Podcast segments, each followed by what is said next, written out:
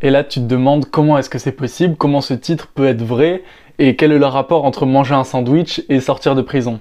Ouais, je, comprends ce que tu veux dire, et j'aurais jamais fait le lien sans avoir lu ce livre que j'ai lu euh, de Gary Keller qui s'appelle Prioriser l'essentiel.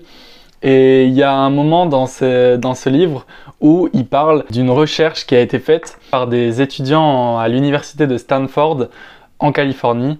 Enfin, je dis des étudiants, c'était peut-être plus des chercheurs, mais euh, le but de cette recherche, en fait, c'était d'analyser l'impact de la volonté sur le système de libération conditionnelle en Israël. Donc, en gros, la volonté, c'est le pouvoir de faire ou de ne pas faire quelque chose. Et les libérations conditionnelles, en gros, c'est pour définir si un prisonnier peut être libéré ou pas. Et donc ces chercheurs, ils ont analysé 1112 audiences euh, en Israël qui ont été réparties chacune entre 8 juges sur un total de 10 mois. Donc comment se passe une audience? Une audience en Israël, c'est comme en France. D'abord, il y a un débat. Donc euh, un débat entre les différents partis, entre les différents avocats. Puis ensuite, il y a un délibéré, donc euh, c'est le moment où les juges ils discutent entre eux pour savoir quelle, euh, quelle décision ils vont prendre. Ils ont en tout donc 6 minutes, retiens bien ces, ces chiffres-là parce que ça va être important pour la suite. Ils, ont 6 minutes pour délibérer euh, au final, donc après le jugement. Donc le jugement, c'est la troisième partie. Donc ils ont 6 minutes pour prendre une décision en gros. Et il faut que tu saches que chaque juge, il fait ça entre 14 et 35 fois par jour. Tout ça avec seulement deux pauses, une le matin, une pause café et une le midi, une pause sandwich, d'où euh, le titre de la vidéo. Donc les juges ont seulement deux pauses pour se reposer et reprendre de l'énergie pour la suite de leur journée. Et les chercheurs de Stanford ont vu que l'impact de leur emploi du temps sur leur décision finale était vraiment incroyable. En pourcentage, ça donne que le matin et après chaque pause, le pourcentage de chance qu'un prisonnier soit libéré était de 65%. Alors qu'à la fin de chaque période, donc en gros avant chaque pause, le pourcentage de chance tombait à 0%. Et donc qu'est-ce que cela veut dire? Pourquoi est-ce que euh, le pourcentage est autant différent entre avant une pause et après une pause?